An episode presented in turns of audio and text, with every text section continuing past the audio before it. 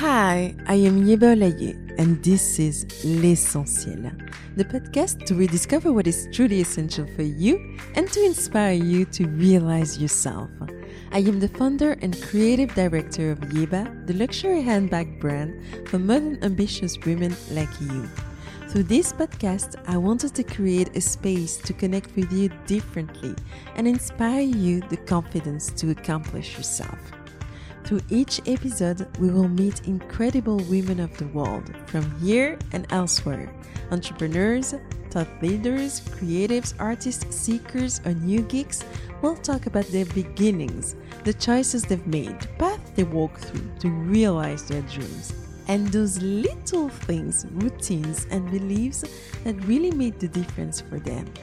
Finally, what's truly essential is to How about answering this one today? The podcast is available on all platforms, so remember to subscribe. We started in French, but we'll have more and more episodes in English. So enjoy listening. Bonne écoute! What's your name? Jennifer. Jennifer Elliot. And where do you live? Mm, I live in Botswana.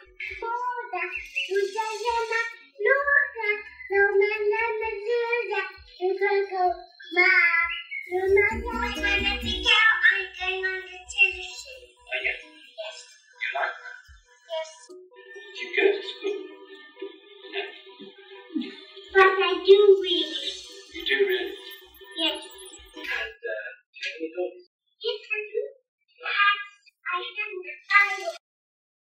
Yes, don't worry, you're still listening to your favorite podcast, L'Essentiel. The little voice you've just heard is the one of Jennifer Elliot, our guest. She was probably not more than three years old, and obviously, you can already sense her strong and positive, joyful personality. I know her, and I can tell you that she hasn't changed that much since then. Today, she's the founder of Elliot and Ostrich, the jewelry brand she launched about three years ago. During this beautiful episode, we discussed about her deep sense of purpose and the long pursuit it was to find it. Listening to Jennifer reminds us how important it is in life to stay true to yourself and that all the experience you go through are actually getting you closer to the perfect alignment that brings meaning in anything you'll be doing. During this episode, we talked about everything except the meaning of the ostrich. The ostrich is known as a bringer of vision and dreams, a symbol of awakenings, positivity, femininity, empowerment, and authenticity. All values that are really central to Jennifer herself and her purpose. I loved interviewing her, and I hope you will enjoy this conversation too. Thank you and enjoy listening. Hi, Jennifer. It's so special to be here in your showroom. It's beautiful. I'm so happy to welcome you on the on the podcast L'Essentiel. Welcome. Hello, Yeva. Uh, Thank you for inviting me. I'm so happy to be here with you today. so, uh, for the people who don't know you, can you introduce yourself? So, uh, my name is Jennifer Elliot, and I'm the founder of Elliot and Ostrich Jewelry. Um, I founded the company uh, two years and a half ago, and uh, what we do is we make um, meaningful and timeless jewelry to celebrate the important moments in your life. And I am overwhelmed with these beauties. So I'm not sure I'm going to be able to focus so long. They are so beautiful, and I invite everyone to go and have a look on your website. I'll put everything in the um, in the comment anyway. So, can you tell us about your background, um, your journey from graduation till this incredible entrepreneurial uh, journey? Yeah, I had a pretty atypical uh, atypical journey. So I actually studied law, um, a lot of it. Um, so I have two law degrees, and um, Two law degrees. uh, Yes. Kind of specialties. uh, What so- kind of lawyer did you want to, to become? Well, that's a very good question. because probably at the end of the day, I didn't really want to become a lawyer Okay. in any form. Uh, but I, I studied, yeah, my master uh, five years and then did a master in corporate law, which was another two years Okay. uh, because uh, it was the closest to business. And so uh, it interested me to, to go a bit more in depth there. Okay. So low, and then after low, uh, what were the steps till this incredible jewelry brand? Yeah, I think um, growing up, I um, back in in in Maybe we should start from the beginning. Yeah. Oh, how were you Yeah. as a kid, and uh, what were you dreaming about, and Yeah. uh, and what brought you to low, and then Mhm. now what you're doing today? Let's go back to the very beginning. yeah, Maybe yeah. it will be easier. yeah, and and it's also interesting, I think. Yeah, yeah. because um, I was born in South Africa, and uh, as a kid, I grew up in Botswana. Mhm. Um, had an amazing childhood.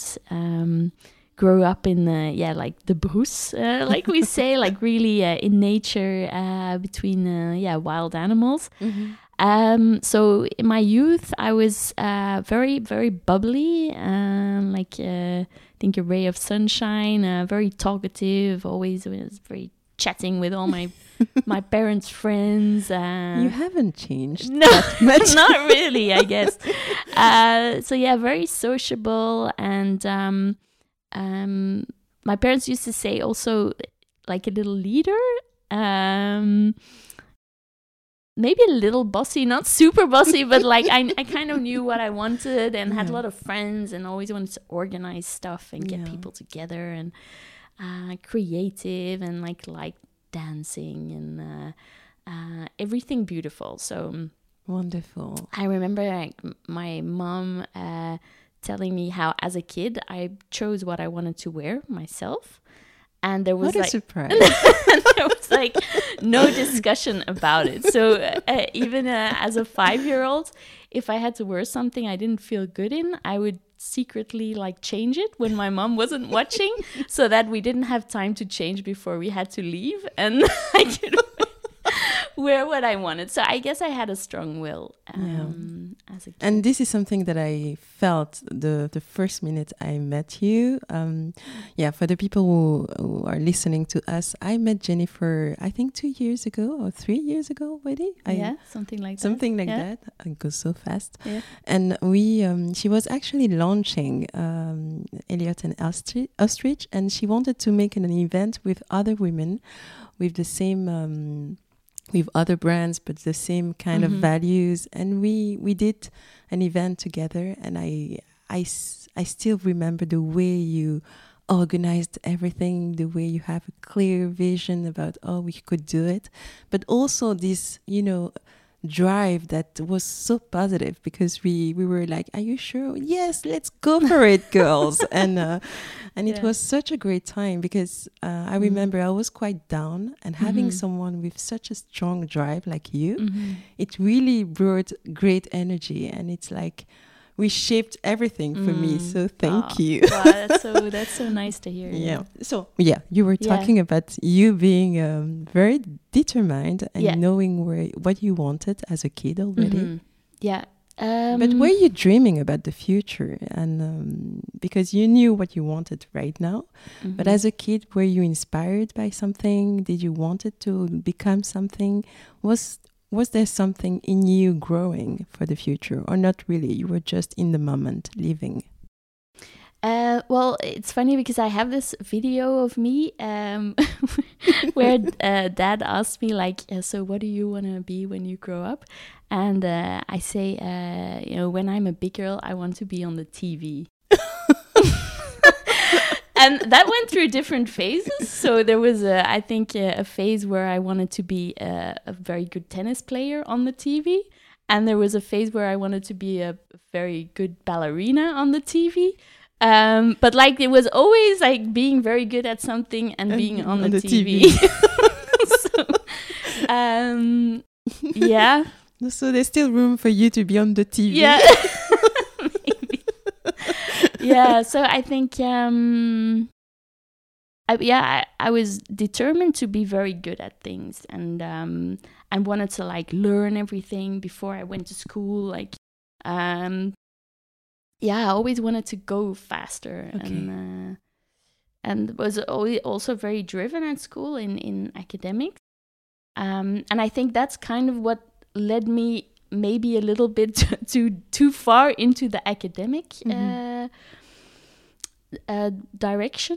Um, I know the story. You Yeah, know, when you're good at school and you want to actually get the best of it and you want to go as far as possible and to have this like I am like a doctor or a lawyer or an engineer or you know you're Yes. pushed to the maximum of your the extreme of the intellectual part of the study and um, yeah.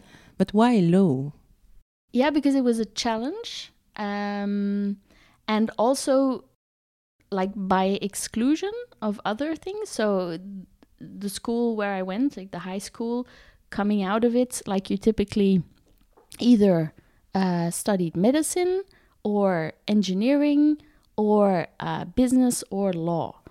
And I think for me, and that's really, really a weird thing in the choices I made, business was seemed too evident because I was attracted to it. So I thought that's going to be too easy, Easy? for me. yeah So I do law because it feels like more something that is out of my comfort zone, zone and a challenge. okay oh my god It's weird, Weird. right? not weird, but um, for a determined person, you you're looking for challenges. You're not going the easy way, and you want to Mhm. prove yourself. Maybe um, was it for you or for your parents or Yeah, I think I was also always uh, have been a pleaser and uh, wanted to make make my parents, in particular my dad, proud, who found academics very important or important. yeah Um, and yeah, I think I got a, slightly disconnected from my intuition or Mhm. like my core. Um, and also because during my my schools, both in, in, in the lower school as um, high school, there wasn't a lot of there weren't a lot of creative classes. Mhm. So we had like one hour of uh, art per week, yeah which I loved. Um, but it wasn't enough to actually grasp um, grasp it or mm, yeah. feel like that was something for me. Mhm. But in whatever I did, I always tried to be as creative and expressive as I could be. okay. So When did you come back from uh, Africa? Um, have you for your universities for high school? When did you come back? Because after you said first grade, After first grade, okay. And then you got graduated, started working in as a jurist. What what happened after that? Yeah, so I guess at uni it was uh, like uh, year one. I was like, okay, um, study really hard, and uh, and then my grades were really good. And then uh, year two, I was like, okay, still study a bit hard. Okay, really good grades. Good, now he can relax.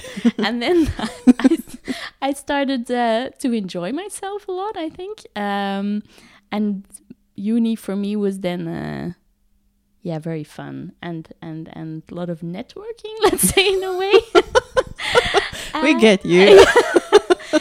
And um i remember feeling very guilty about it because i didn't Guilty? yeah because i didn't uh, get the most out of my potential during those last years but looking back i think it's actually brought me a lot uh, in terms of uh, contacts and life experience and yeah um And abilities to connect to other people, to, you know, because I think you are a connector. When you meet people, it's it goes so easily, and uh, Yeah. and I think you learn these kind of things at uni as well.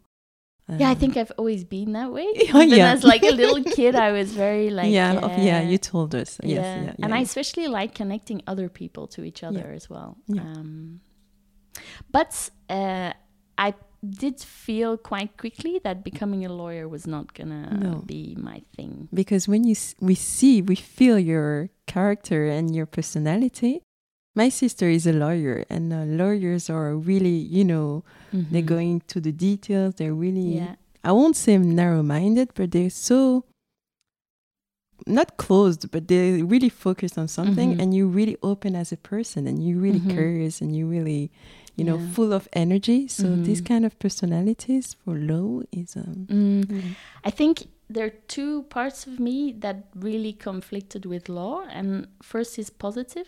Mhm. I'm very positive, and the idea of working, uh, the idea of working constantly in an uh, environment of, yeah, where people are fighting in discussion, um, that felt very uncomfortable. Mhm. Uh, and the second one is creative and innovative. So I love thinking about how to improve things. I look very much to the future. I, I really don't like looking back into the past.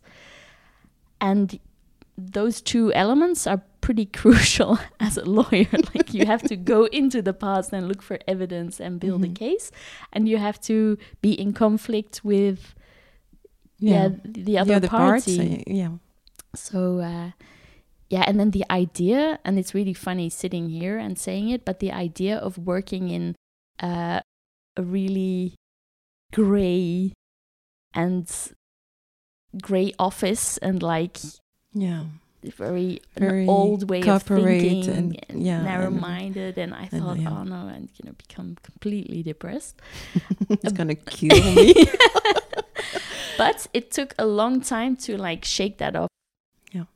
Because Tell us all you did, uh, because you know what you're telling. Your story, I thought it was quite a special story because it it feels like mine, but you Mm. realize that there are a lot of people who, mm, who went on a on a track that was Mhm. really classic Yeah. because it was the not the not the easiest way, but mhm, yeah, it um, life takes you there, Yeah. and then at a certain point in time, you have to make a decision mhm, and take a brave decision to Mhm. okay, can I look back? mhm. I invested myself in this. Should I continue or Yeah. not?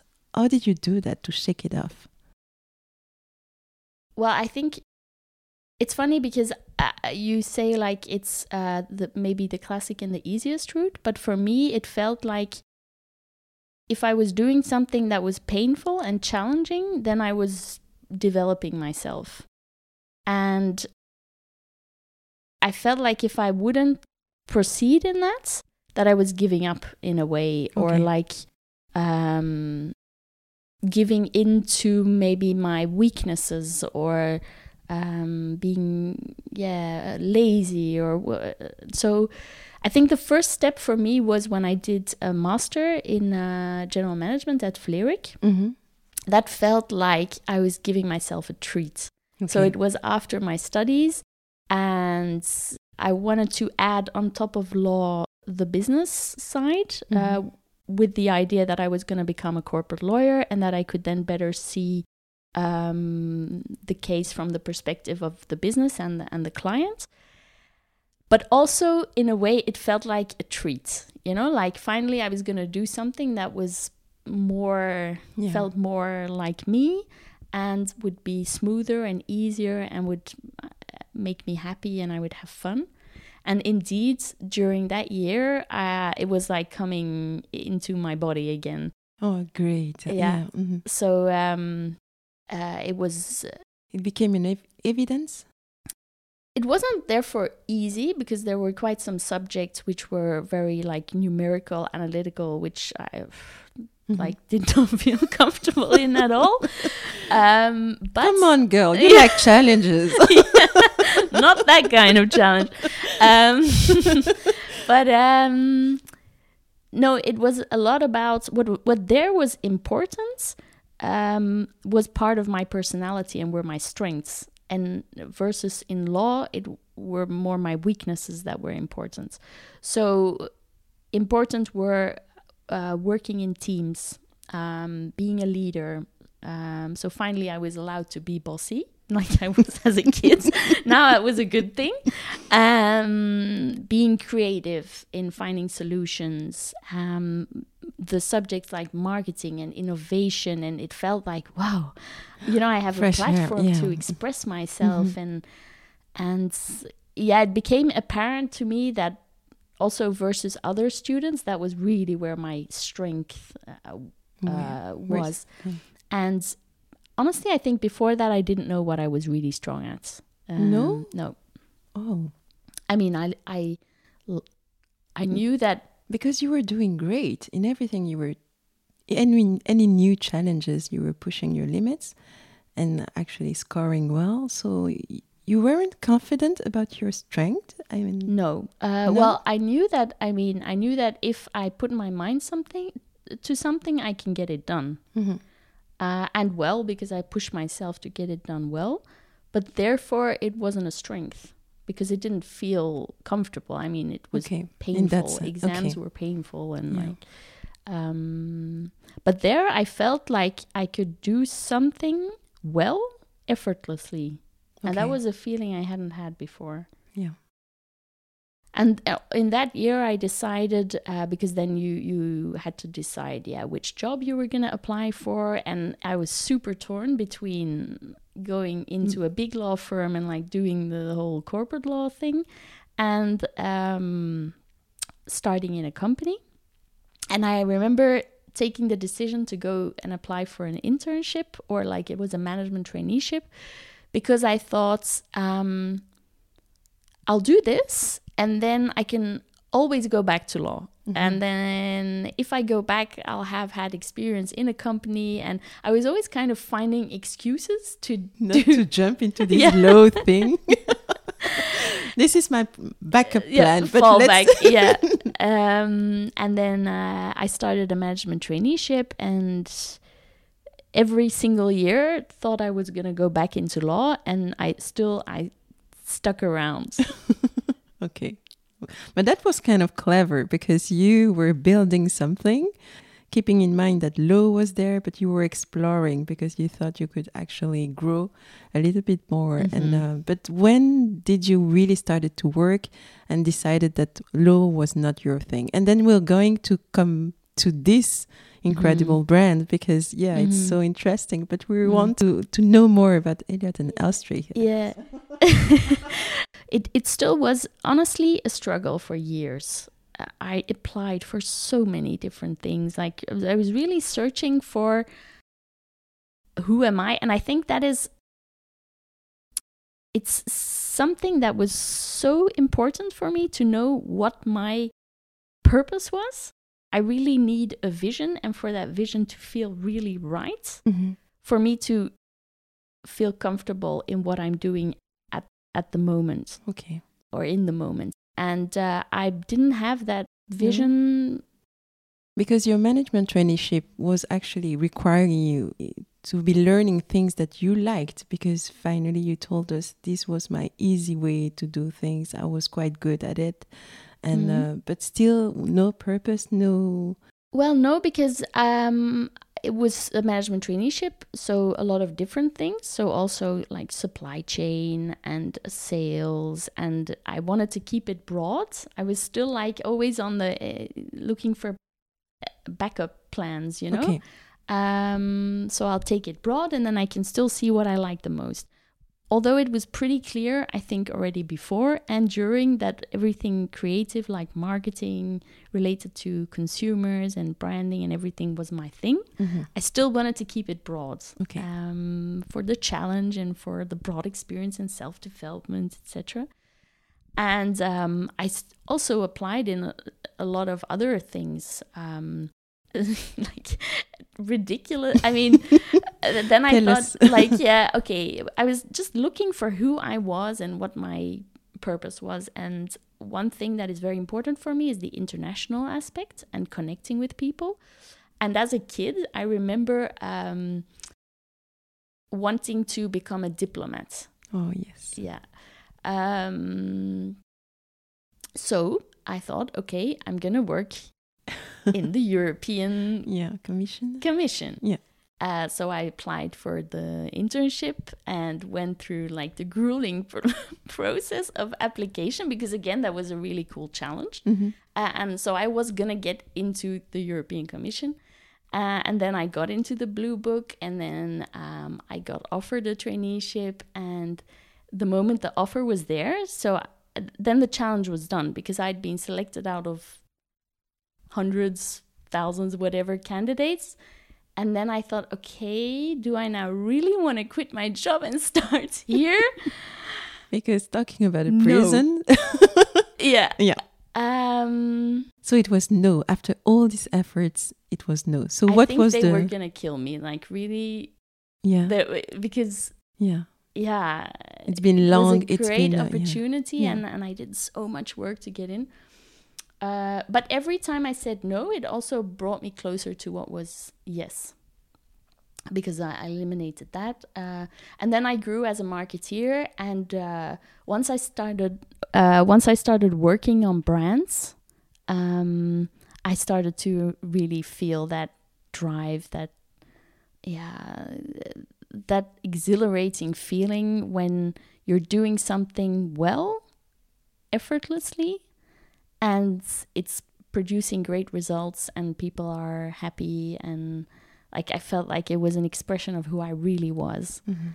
Um, so yeah, I, so yeah. yeah, you f- you found yourself as a marketeer.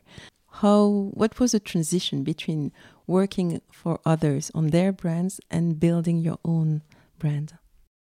um, I, I had that burning desire to create my own brand. Um, and I think I've always had that vision, although it wasn't, I wasn't Clear, in yeah. tune with my intuition.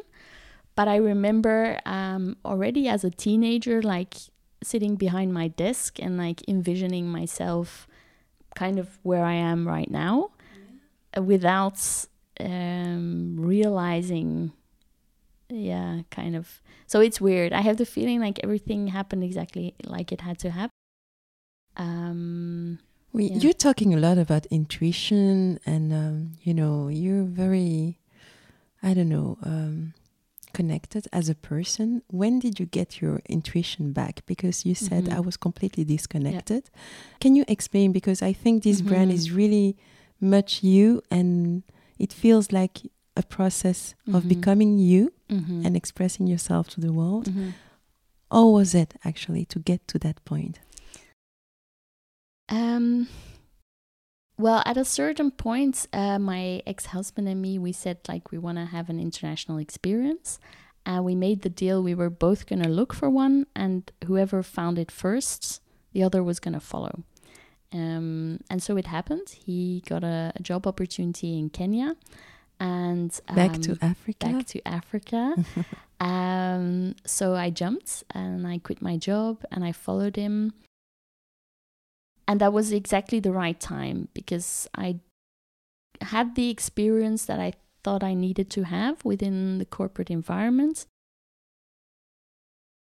But it was super scary uh, because I'm very independent. Um, uh, also because of like my history, uh, family situation, etc. I I was yeah very attached to my independence and also being financially independent. So it was very scary to give up my job without any perspective of finding something over there. If anything, I thought that the opportunity of finding something that fits me was really, really very small. And you're not really built to be a housewife. No. yeah. And also, yeah, people around me were worried, I think, and I, I saw that, and it, it, it was very scary because, yeah, um, what was I going to do with my time? And I think I felt clarity in doing nothing.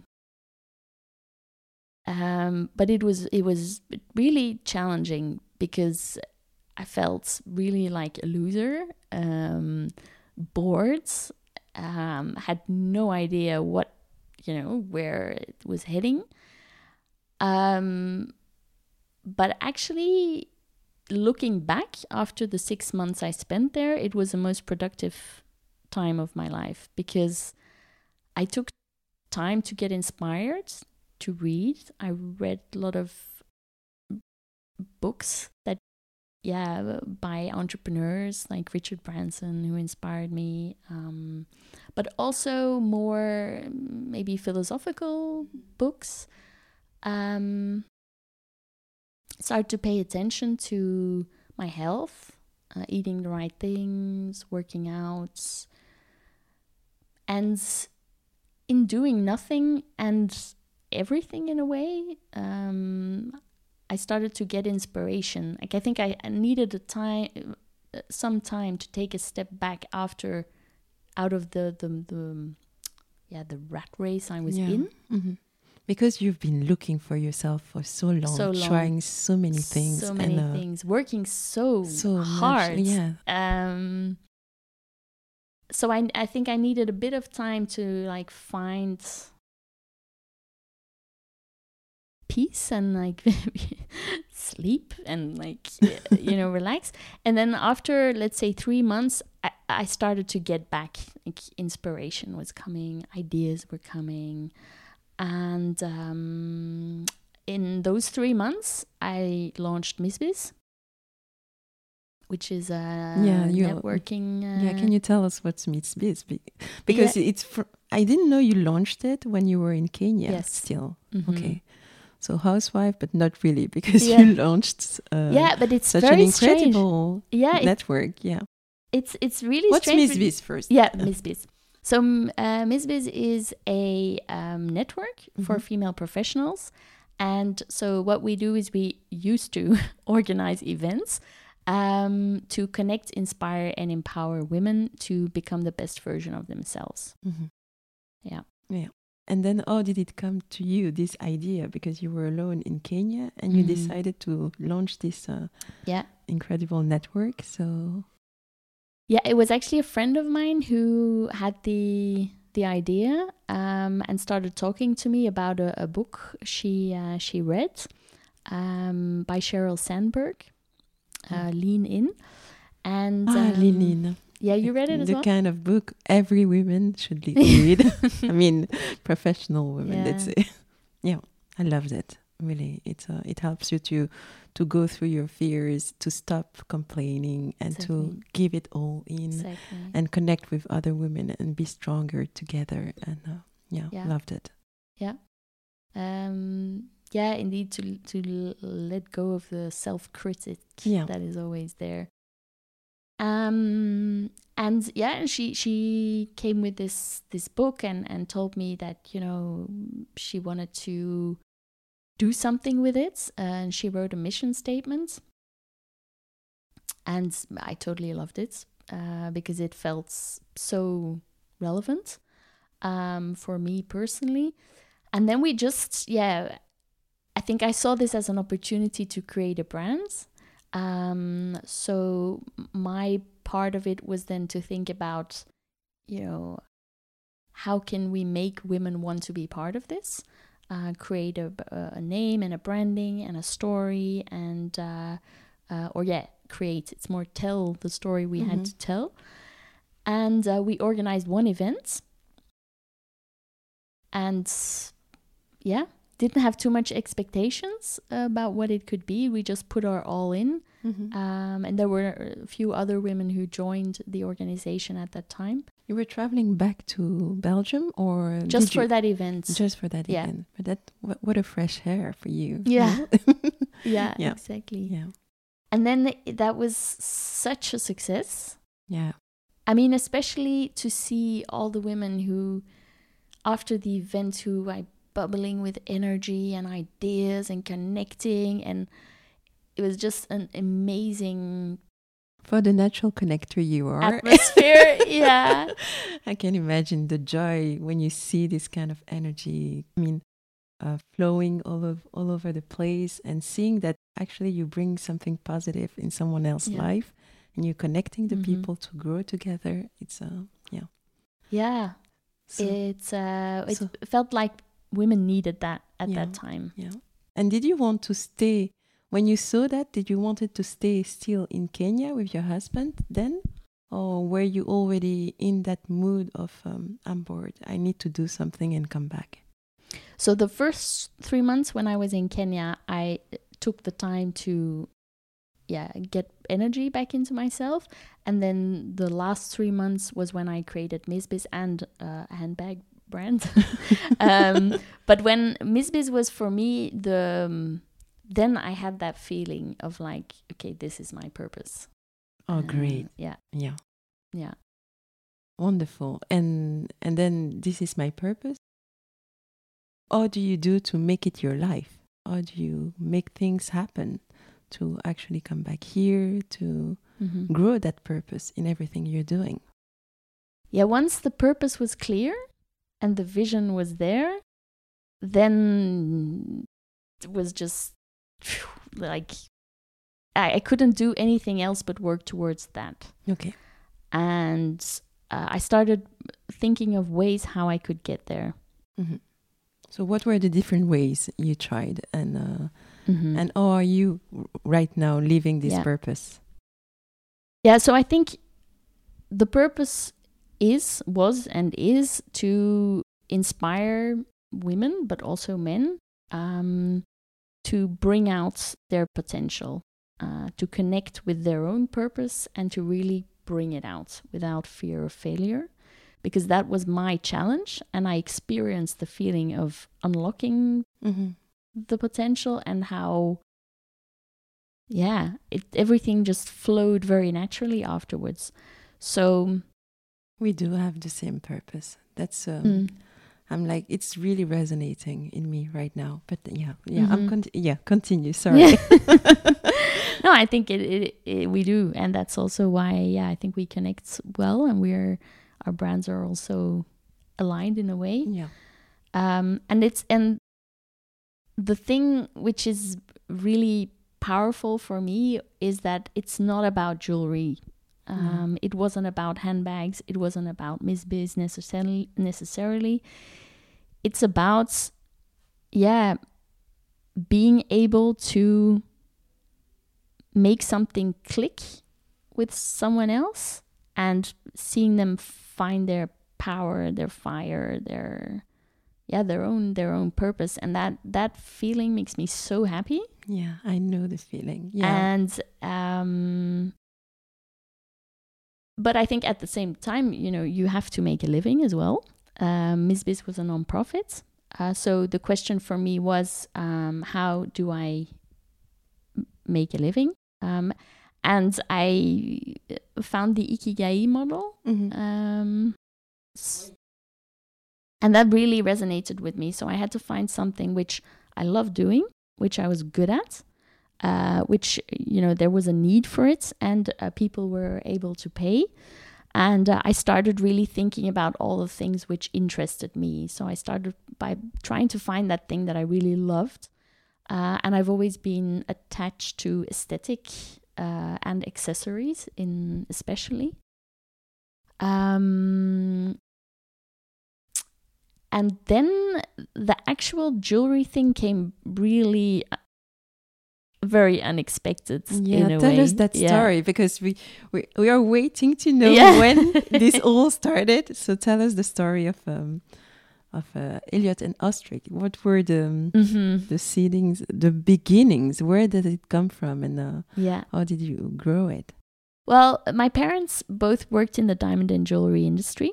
Okay. Yeah. So I was brought up with it. That's the reason why we lived in Botswana, Mhm. uh, because my dad worked for De Beers and uh, there was a, a mine uh, in Botswana. And uh, my mom is a diamond expert and Mhm. very, very passionate about the Di- diamonds the and diamonds. Yeah. different qualities and and like really passionate about Okay. the stones. So uh, my dad was passionate about the business, and my mom was passionate about the the The product. product itself. Yeah. Yes, and she's very creative. So she also studied to become a goldsmith, and for a while had her own jewelry brand a long Okay. time ago. But what she felt less comfortable with was the commercial aspect. Okay. So she loves like doing things with her hands, but didn't like so much the the selling part, Okay. etc. So they were a good combination. They were Yeah. like complementary Yeah. at that time. Exactly. Yeah. Um, so I grew up with it, but um, I wasn't attracted to it. never. Never been attracted to. No, because I at home I heard a lot of problems Okay. uh, about it. Um, because What the- kind of problems? Uh, Well- business problems or family problems? uh, both. Both. but, Mm. Uh, but Okay. um, We've said enough. yeah, but also uh, business problems. The diamond industry, um, yeah, had a very challenging time. Um, you know, I think that the 80s were good, but then uh, in the 90s it, it became difficult. Uh, the denom- demand decreased, and uh, um, yeah, faced with a lot of challenges. Also, the um, um, blood diamond history and, Yeah. and everything. Um, and of course, that had an implication also on uh, the family situation. So I, I heard a lot of problems. And because I'm positive and I want to do something which adds value and which is innovative, I didn't feel attracted at all. Okay.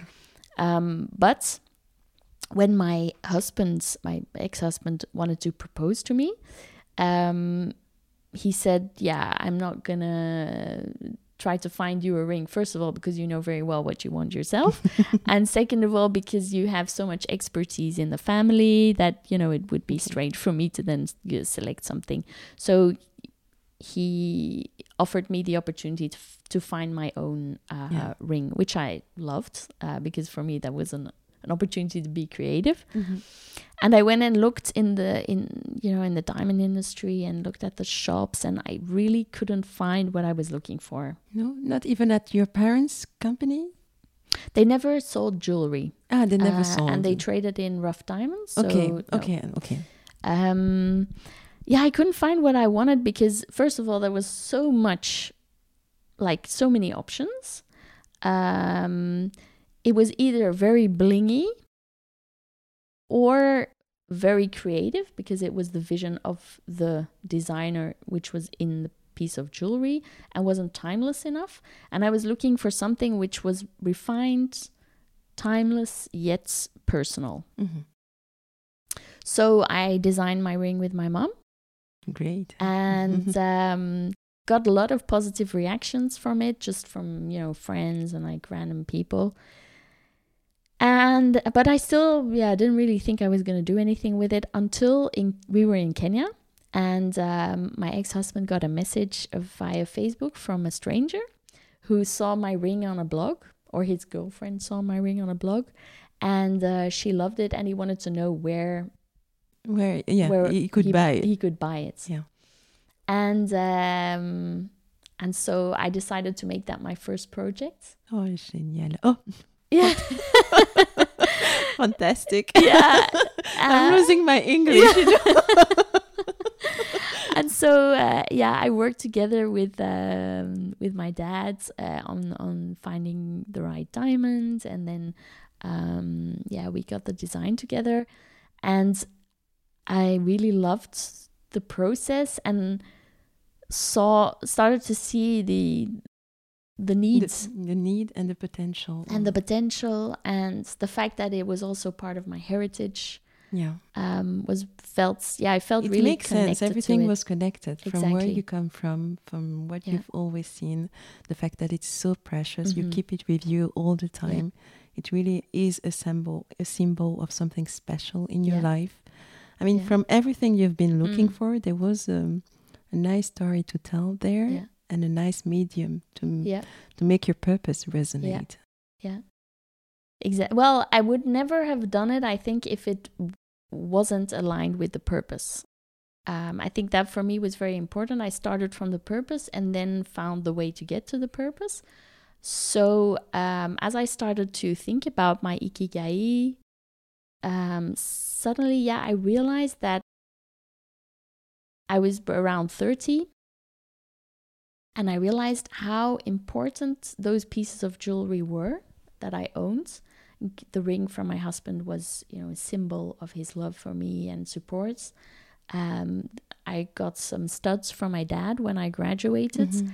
and it, it wasn't just, you know, like any material gift. Mhm. When he gave it to me, or a simple accessory. um, yeah, when he gave it to me, it was really, you know, I saw the pride in his eyes, and it, it was really to show me that he stood behind me, he was proud of me. And every time I wore it, I reminded myself of those words. And then I start to get emotional. Um,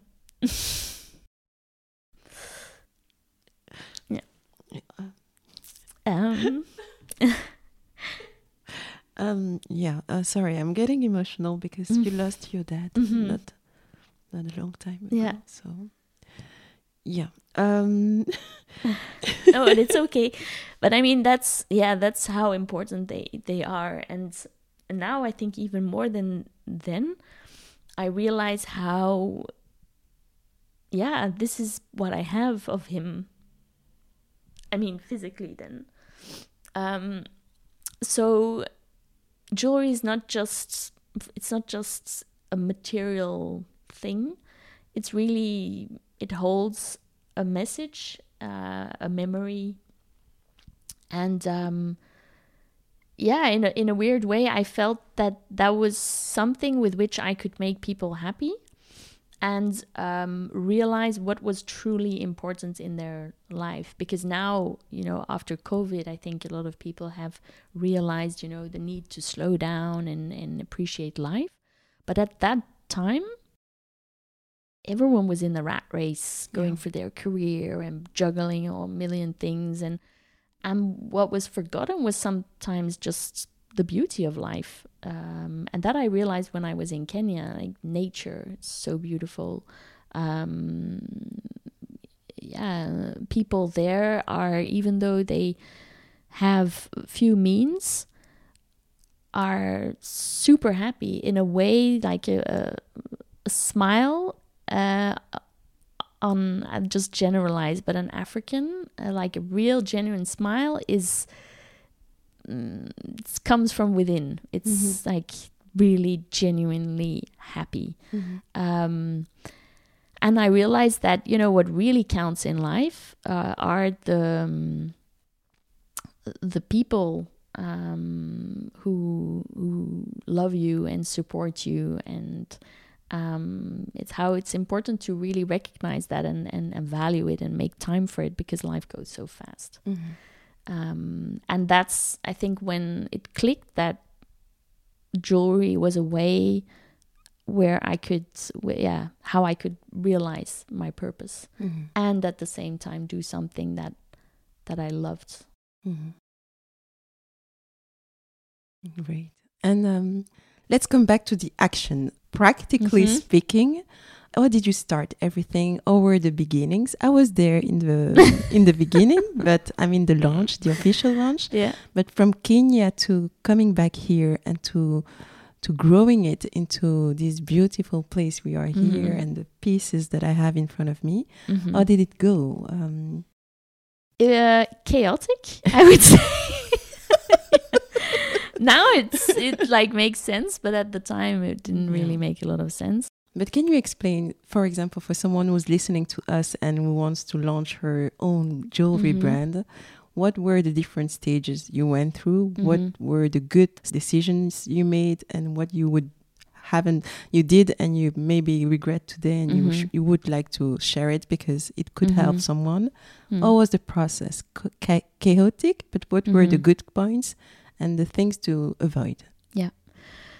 Well, I think the the first thing which I've talked talked a lot about was getting the the vision clear.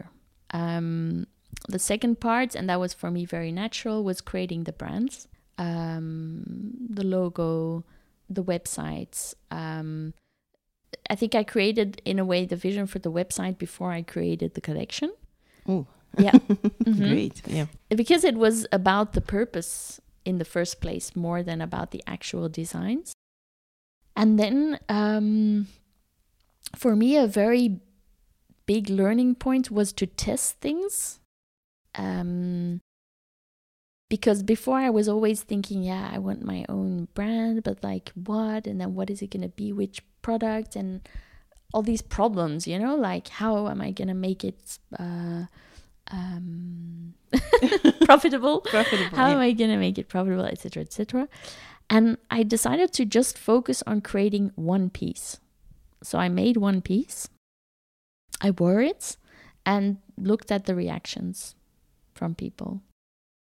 And those positive reactions, and also the wearing of the product, gave me inspiration to create the next one. And then I created the next one. And so it was really step by step, model per model, um, a collection started to form, and that was super chaotic. Like I rem- I remember I had these pieces of jewelry in a little bag, and I used to like display them, you know, like in the worst way possible, but just to see the feedback. But I also remember people, I was surprised at how much people liked them. It was really a surprise. Um, Really? Because it's uh, it's obvious they're beautiful. I mean, yeah, but I wasn't a jewelry designer. In my mind, yeah. that was something that was a click in my head, which took, I think, two years to make. When I got referred to as a jewelry designer, I wanted to correct people, like, no. Yeah. But then what was I? You know, was I a lawyer? No. No, but I found a term I- for myself. I'm not, I'm not a designer. I'm a fashion entrepreneur. Yeah. I think yeah. Yeah. I think I just laid low in the beginning. Like I don't know what I'm doing to be honest, but I'm just testing stuff. know the feeling so well. So um and what was very difficult I found was believing in myself when no one else did. When I remember w- whether it were contacts or people from the industry, definitely, they used to give me very logical reactions, but like, first of all, jewelry, it's not exactly exactly a blue ocean, right? So many, so many jewelry Mm-hmm. Yeah, designers. Competition is so high. yeah. How are you going to make money with this? Um, or you won't, is what they used to say. Um, and all like, how are you going to do this and how are you going to do this? And I didn't have all the answers.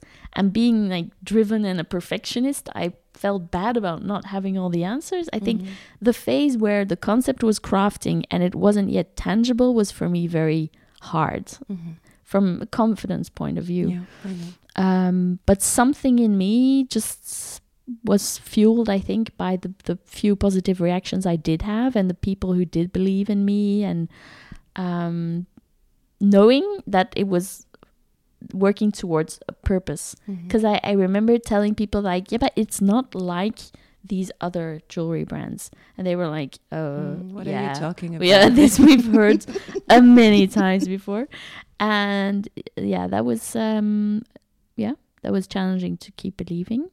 and And then um, a the, a big step in uh, finding my passion was uh, studying the gemology courses because there I felt I really was passionate and in love with diamonds and gemstones myself, and not Mhm. only my parents but me as well.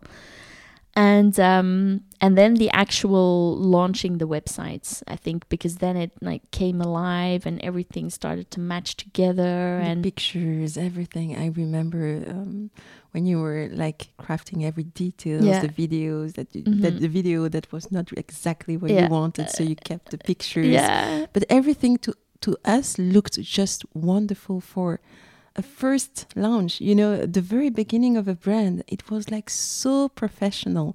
But you Oh. were so picky. I Yeah. remember you were like, no, no, I- want it to be even better uh, Yeah. because I can see where I can go with this brand. Mhm. And uh, you've been really demanding with yourself yeah, yeah, in the beginning. yeah. definitely. And tell me just a little question. When we see diamonds, but uh, you need a lot of budget or investors or Mm-hmm. Yeah. the fact that your parents were behind you, did it help or how did Good you question. manage this Yeah. aspect? No, not at all. Um, everything I did with Elliot and Ostrich was completely self-funded. Wow. Um, and how I did it was um, by working as a consultant. Mhm. Um, so that was a big step. The fir- when I decided I wanted, or I had something, you know, a brand to launch. The question was, okay, how are you going to do it? Yeah. Um, so first step was beca- I became an independent and sold my experience basically, Mhm. uh, which was marketing, and did that uh, nearly full time um, in Belgium, but also I worked a year in Amsterdam, uh, and combined that with the starting up of the the brand, so getting it, yeah, everything really, yeah, and also uh, it's only honestly not even a year since I'm full time working in the jewelry business. Yeah. But I Uh, remember when we when you launched, you were like combining three lives Yeah. in one. It was crazy. Crazy. Like you had your your clients that were asking so many questions. Then we had the event, Yeah. and then you were launching with the website and all the. It was Yeah. crazy for one person. You were working days and nights, and um, yeah, and I was working nearly full time for someone else actually. mhm. So I- I was doing the the business, the client meetings, everything in the evenings during the weekends. It was chaos, like total chaos. Um, but yeah, I needed the budget to to live and to fund the yeah the the the investment. Um, Yes, and now, um, are you feeling in your brand uh, now that you are kind of settled? You Mhm. have a business partner, and Mhm. um, how do you see the future? And what are the major challenges for for you coming? Where do you see your brand in one or two or three years? hmm Well, um, our mission um, is to become internationally referenced for meaningful fine jewelry. And um, so the next step we really want to take is to grow internationally, um, but at the same time to do it slowly and and carefully as well, because the most important thing is the mission and um, and keeping the authenticity and and and the personal uh, contact with customers, keeping it there. So our big challenge now is to find the key to to combining uh, to scale, uh, but keeping the high quality personal contacts and um, yeah, because everything is handmade as well, so it's really craftsmanship. Um, but that's our our challenge, and um, yeah, but we we want to grow because we see how we're adding value to yeah also to people's lives. Um when they buy a piece it's really a moment when they recognize what is truly important in their life. And um seeing people walk out here with that insight sometimes it's really an insight that is uh yeah that's for me the reason why we're doing it and we want to grow because we want to see more people walking out of here like that Of course. And um, um, because you just mentioned it, um, how would you define personal success or successful life? I mean, because we've we've discussed about how you see your brand in few years, but for you, if you looked back um, at that time, at your what you have achieved so far, what would be this feeling of success? Um, how do you define success in a life? uh that's a very difficult question I know that's a very but yeah. What would be your mhm. criteria? What would Yeah. be the feeling for you? Um, for me, success is being happy. And um, being happy is for me being authentic and aligned with my myself and my intuition. Um,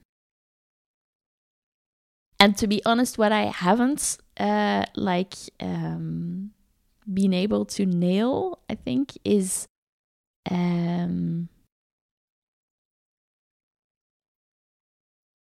uh, being peaceful and balanced and like flowing through all of it because the past two to four years have really really been super exciting but rough like really rough also because of personal challenges that there have been uh, along the way. And uh, in going forward i would like to flow more um, in a balanced and healthy way But through some, all of it. somehow, I think you're one of the few people I know who have been chasing that. You know, because you've been doing some uh, a lot of introspection. Mhm. You've been um, doing a lot of meditation, Mhm.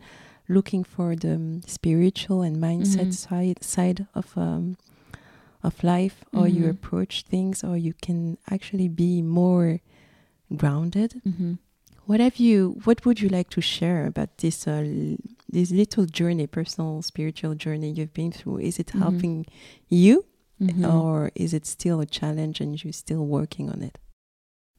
For me, it's super important.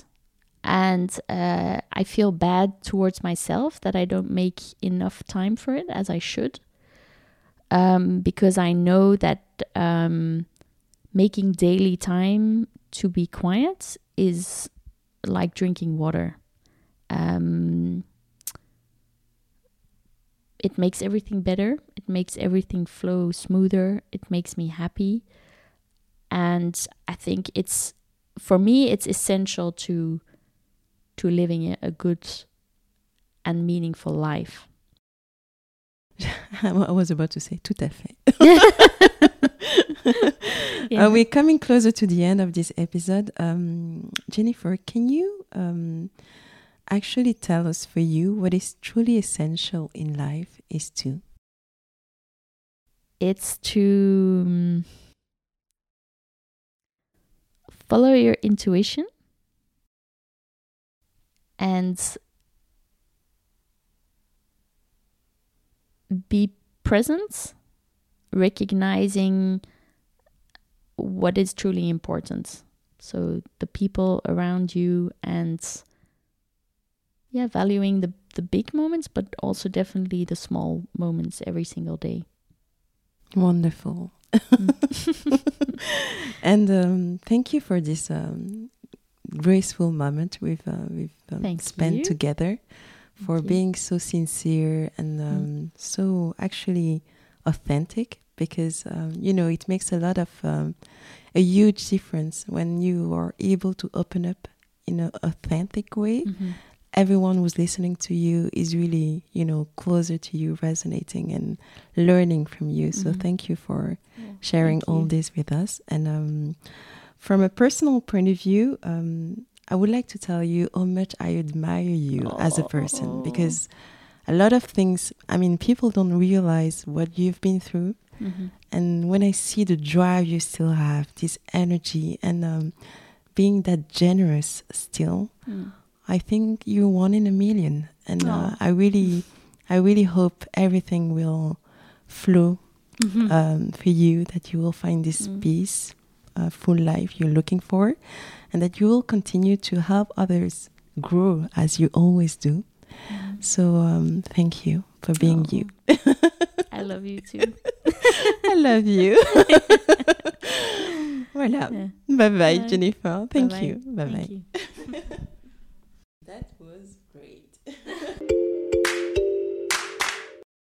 I loved our conversation and I hope you had a great time too and find some inspiration as well. So, the last words if you enjoyed this podcast, join us and subscribe on the platform of your choice to receive the new episode every Friday. Also, do not hesitate to share the podcast with your friends and loved ones who might be interested.